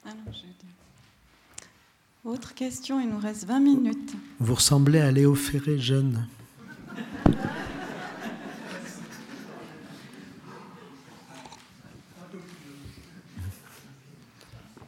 Pardon, une autre question C'était beau, Rainer Maria Rilke dans La Voix de Ferré, comme, comme, euh, ah comme Svetaïeva dans La Voix de Dominica, d'ailleurs. Cette belle chanson qui s'appelle Tout brûle. Il y, a, il y, a, beaucoup de choses euh, quand on vous écoute et vous, vous nous donnez envie d'aller voir Botticelli, d'aller voir Pascal Convert, quand vous parlez de Rosa Luxembourg et des oiseaux qui volent, enfin, des choses extraordinaires. vous, avez beaucoup parlé de désir, et puis je me suis dit, vous m'avez euh, ah, il, est, vraiment dans l'irisme et peut-être qu'il se méfie un petit peu de l'antilirisme de Godard. C'est ce que, ce que, alors que vous-même vous êtes dans le montage, mais, mais c'est ce que j'ai perçu aussi un petit peu dans votre livre sur Godard, c'est qu'il y avait une espèce de, je sais pas, de, de, distance et d'admiration folle, mais aussi de, un peu de crainte ou de tremblement. Mmh. Et, et, puis la dernière chose, euh, c'était le, j'ai pensé aussi à cet amour. Euh, entre Pasolini et Ninetto, enfin, c'est là, là, il y a presque un côté, puisque Ninetto ne peut pas tellement répondre. Mais... Euh, alors, vous posez. Il y a plein de choses dans ce que vous dites, donc je, choisis. Vous êtes d'accord? Euh, Je pense qu'un des points importants, surtout ici en Suisse, c'est Godard. Et la question du lyrisme, en effet, elle est très importante pour moi. Euh, Donc, à propos de, Brecht, il m'était venu l'expression de lyrisme documentaire, c'est-à-dire comment faire du lyrisme. Brecht, c'est lyrique. Il y, a, des, enfin, moi, je me suis intéressé en particulier à des poèmes. Les poèmes de la Kriegsfibel sont des épigrammes sous la forme donc de poèmes antiques. C'est complètement lyrique. Donc, il y a un désaveu du lyrisme chez beaucoup d'intellectuels, en particulier dans le domaine de la politique. J'ai un petit, une discussion avec quelqu'un que j'admire euh, énormément, c'est Jacques Rancière. On a, on est-ce que c'est un désaccord, un débat, une discussion, ou comme il me l'a dit récemment, un malentendu, je ne sais pas, mais c'est autour du lyrisme et du romantisme il me semble que Jacques Rancière, euh, quelqu'un qui se méfie énormément du lyrisme, je l'avais invité à écrire pour le catalogue de l'exposition Soulèvement et il avait été extrêmement critique avec le mot même de soulèvement. Il le trouvait beaucoup trop lyrique. Euh, peuple en larmes, peuple en armes, il trouvait ça complètement lyrique. Et c'était une, critique dans son. et il n'aimait pas du tout euh, qu'on se réfère, par exemple, à, à, la façon dont Victor Hugo euh, décrit une manifestation comme un, orage, un torrent, tout ça. Il préfère Flaubert. bon, ces deux perceptions. Euh, lui plus réaliste, euh, moi beaucoup plus romantique, de savoir euh, où placer le romantisme. Donc, mon, mon guide pour ça, c'est Benjamin. Benjamin, il n'a jamais quitté le romantisme, mais à certaines conditions.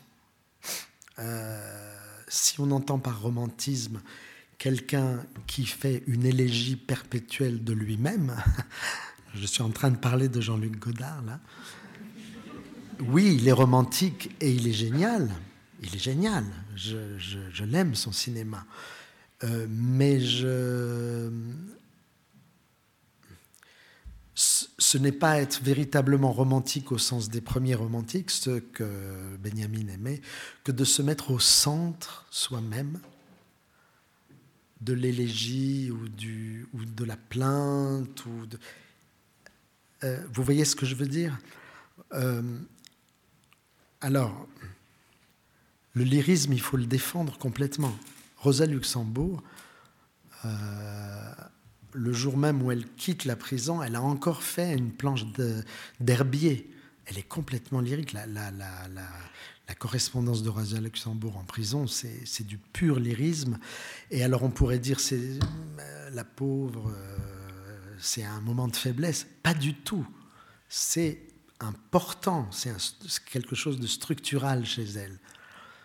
Il faut voir où le lyrisme opère, c'est-à-dire hors du sujet. Si je fais l'éloge du fait d'ouvrir les bras, c'est que je ne peux pas, euh, suis pas d'accord avec l'idée que mon cinéma est mort.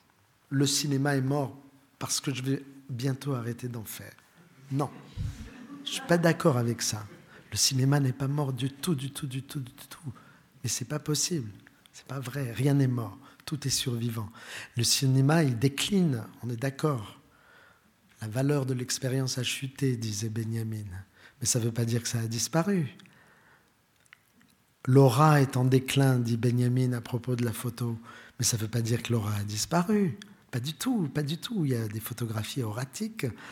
Donc, euh, euh, il y a aussi euh, cette attitude, je me retourne vers vous, parce que dans le domaine politique, on, est c'est tranché, ça ressemble au dogmatisme philosophique tout à fait académique, traditionnel.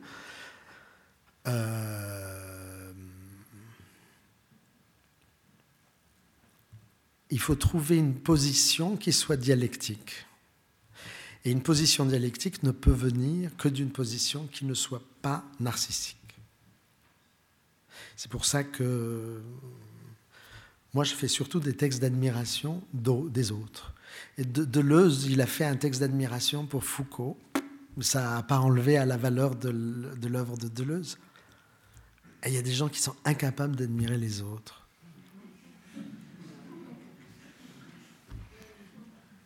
Voilà.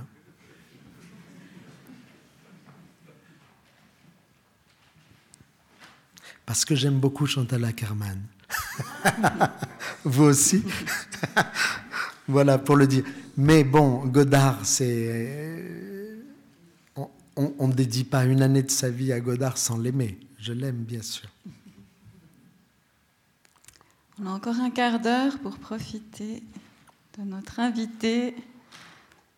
Autre question Ce serait un peu triste de conclure maintenant quand même.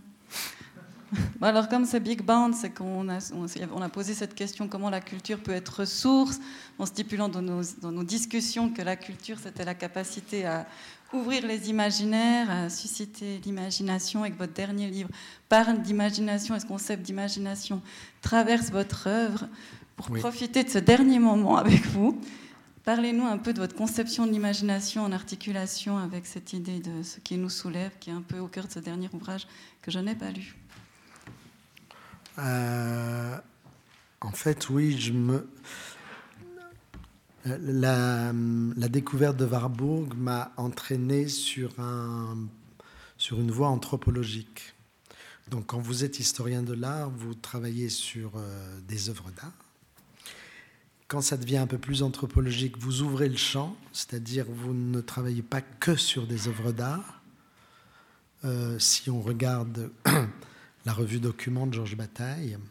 Il y a des œuvres d'art, mais il y a aussi euh, tellement d'autres choses. Il y a des documents, il y a des documents scientifiques, il y a des choses grotesques, il y a les pieds nickelés, il y a des documents de fétichisme sexuel, il y a... voilà. Euh, donc on ouvre, on ouvre le domaine de l'image.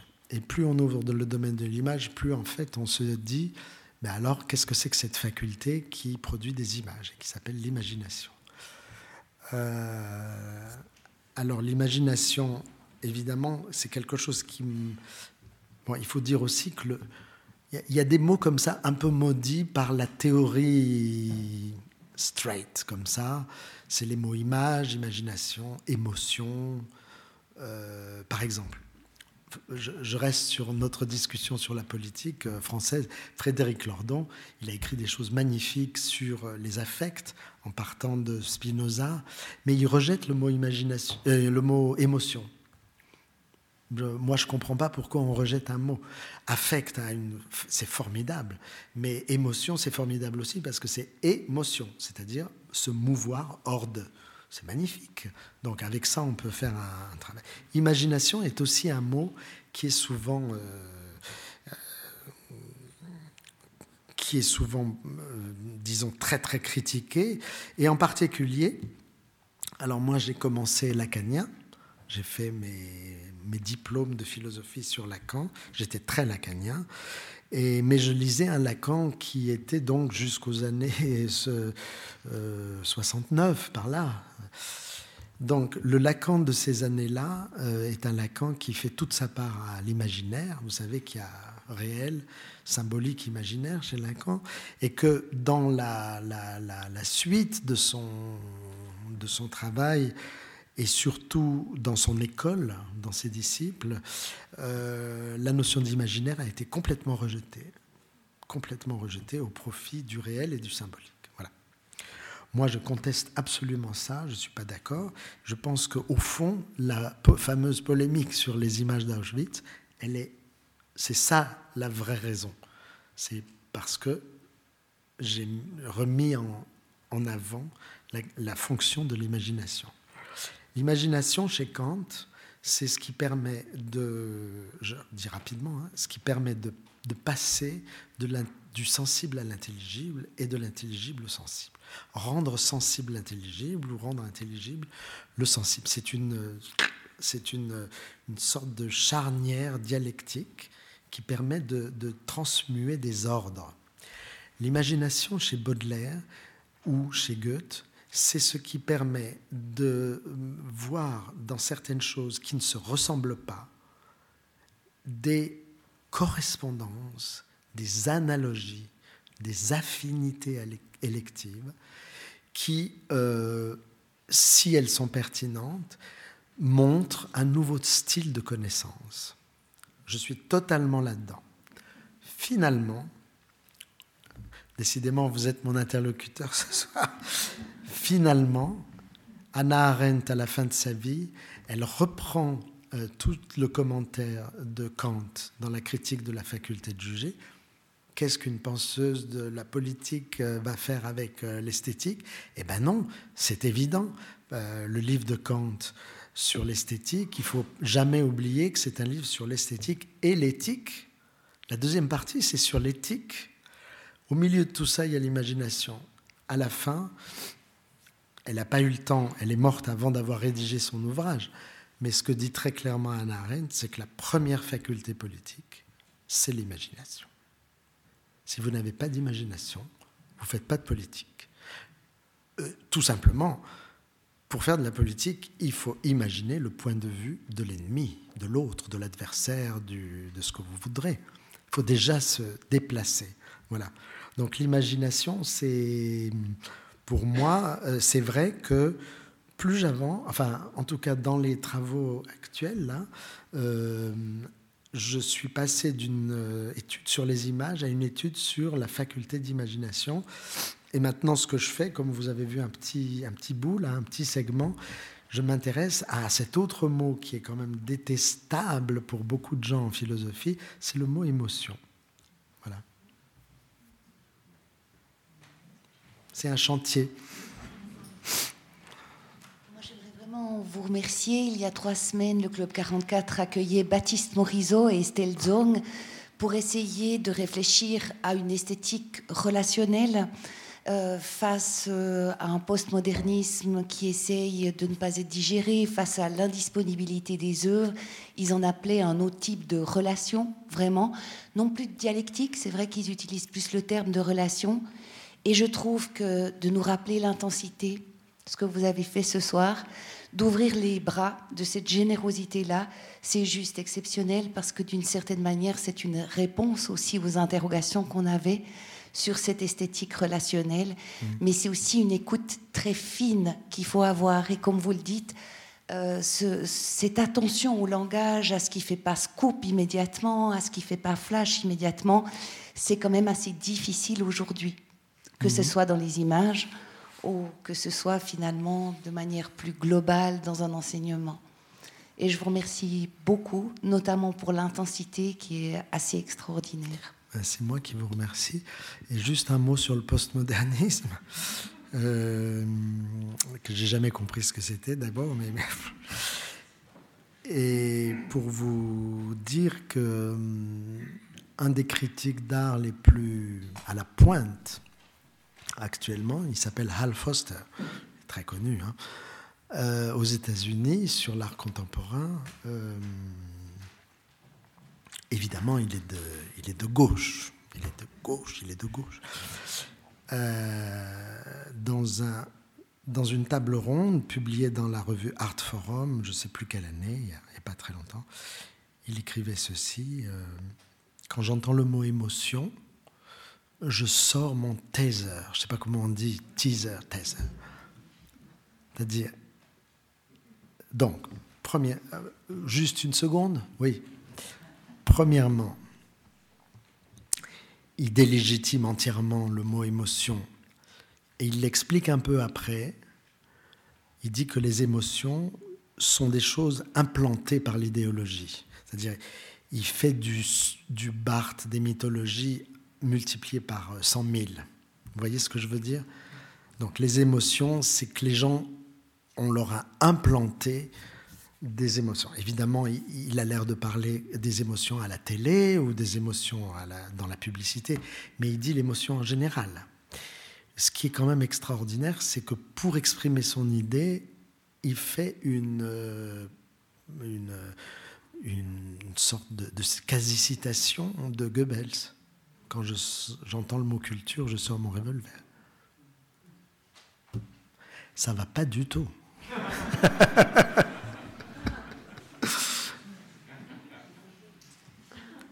Alors on aura cinq minutes.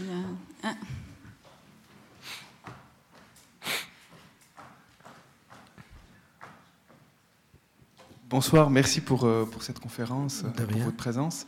Euh, vous avez dit, euh, tout à, tout à l'heure, vous avez parlé là, des émotions, vous avez dit que c'est un chantier qui est en train de s'ouvrir, ce chantier des émotions. comme ça, est-ce qu'il y a des pistes ou des, des premières choses comme ça dont vous pourriez parler ou pour nous donner un petit avant-goût, un petit... voilà, c'est de la curiosité en fait, ma question. Il reste combien de temps? On peut dépasser un petit peu. Je non, je plaisante. Cinq minutes euh, officiellement. En fait, euh, je dois avouer que le, le, Covid a été une occasion de, de travail, parce qu'on n'a plus de vie sociale, euh, c'est formidable. enfin, pour moi. Et donc, oui, j'ai déjà beaucoup avancé sur ce projet sur les émotions. D'abord, il va y avoir une exposition au musée Reina Sofia, comme j'avais fait sur euh, Atlas il y a quelques années. Musée Reina Sofia, qui est un magnifique musée, euh, vous connaissez, je pense, tous ce musée, où il y a Guernica Picasso, euh, voilà. Et je suis en train d'écrire le deuxième volume déjà de ce projet. Donc, de quoi est-il question? C'est un ensemble de textes sur des choses complètement hétéroclites, euh, par exemple, sur le mot aïe aïe, aïe, en grec ça veut dire toujours, aïe, aïe grec, qui est le début de tous les chants flamenco. Donc voilà. Il y a un commentaire sur pourquoi Achille, euh, quand il est en colère, Homère décrit ça comme un brouillard. Il y a un texte, euh, bon, Nietzsche, Léopardi, Jean-Jacques Rousseau. Est-ce qu'une langue peut naître d'un affect? Euh, Est-ce que les primitifs sont plus émotifs que les non primitifs C'est-à-dire la question de l'histoire de l'anthropologie. Euh, j'ai un petit texte sur un objet absolument extraordinaire euh, Saint-Simon est un auteur que je lis absolument pas. Il a écrit des, milliers et des milliers de pages sur la vie de cour de Louis XIV, avec une, perspicacité psychologique tellement extraordinaire qu'il a été un des principaux modèles de Marcel Proust. Hein. C'est un auteur français très important, mais moi, les, histoires de, de, la cour de France, je m'en fous complètement. Donc, j'ai jamais vraiment lu ça, sauf que j'ai vu dans l'exposition qui s'intitulait Manuscrits de l'extrême à la Bibliothèque nationale de France une feuille de, son, de sa gigantesque euh, activité d'écriture euh, pendant 40 ans. Et il y a une page où tout à coup ça s'interrompt, son récit. Et lui qui raconte tout, il raconte tout, avec une psychologie d'une finesse folle, euh, les émotions des, euh, généraux, des, archevêques. Et là, il s'arrête et il, euh, dessine des, petits trucs euh, informes, toute une ligne comme ça. Et vous vous apercevez qu'en fait, il a dessiné toute une ligne de larmes. À la fin, il y a une petite croix. Il a fait ça quand sa femme est morte. Et il a arrêté d'écrire pendant six mois, sept mois. Et sur le manuscrit, il reprend l'histoire six mois plus tard, exactement là où il l'avait laissé, comme s'il redevenait. C'est fantastique. C'est l'émotion comme euh, parenthèse absolue. Bon, il y a Merleau-Ponty, il y a Husserl, il y a, il Clarice Lispector. Il bon, ça va dans tous les sens, donc ça sera peut-être euh, critiquable et ça sera incomplet. Et, mais je à chaque fois, j'essaye de, Par exemple, là, vous voyez, sur, euh, sur euh, Zvetaeva, vous avez senti que je parlais de, de l'intensité en relation avec la distance. Or là, il y a un vrai problème euh, philosophique magnifique.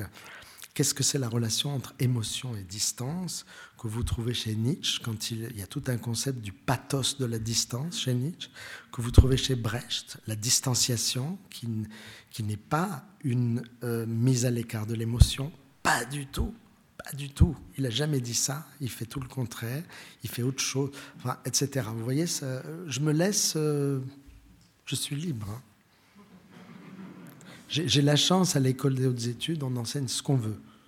On ne me demande pas d'enseigner un même un domaine. Donc si je parle de Clarice Lispector, euh, voilà. Bon, bah merci beaucoup. Merci. 10 heures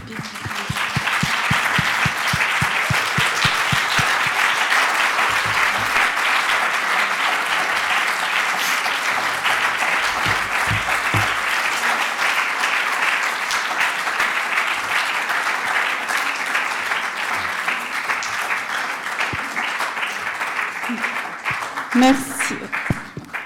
Merci encore, vraiment. Euh, effectivement, euh, pendant le confinement, on n'a pas fait que s'ennuyer. On a aussi de la peine à ouvrir les bras à l'autre. Je sais qu'il faut le faire à distance, mais je crois qu'on a aussi perdu cette capacité un peu.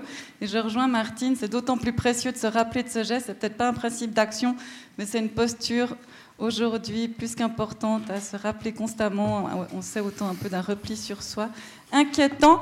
Et vous êtes à disposition pour des signatures. Hein c'est aussi la, chance d'avoir du pass Covid. Donc, euh, et vous avez du temps, vous dormez ici, donc on peut encore profiter de vous au bar, parce que le bar est ouvert. Donc je fais de la pub. Et merci encore infiniment pour votre présence et aussi merci à la technique. Et je vous souhaite une belle fin de soirée.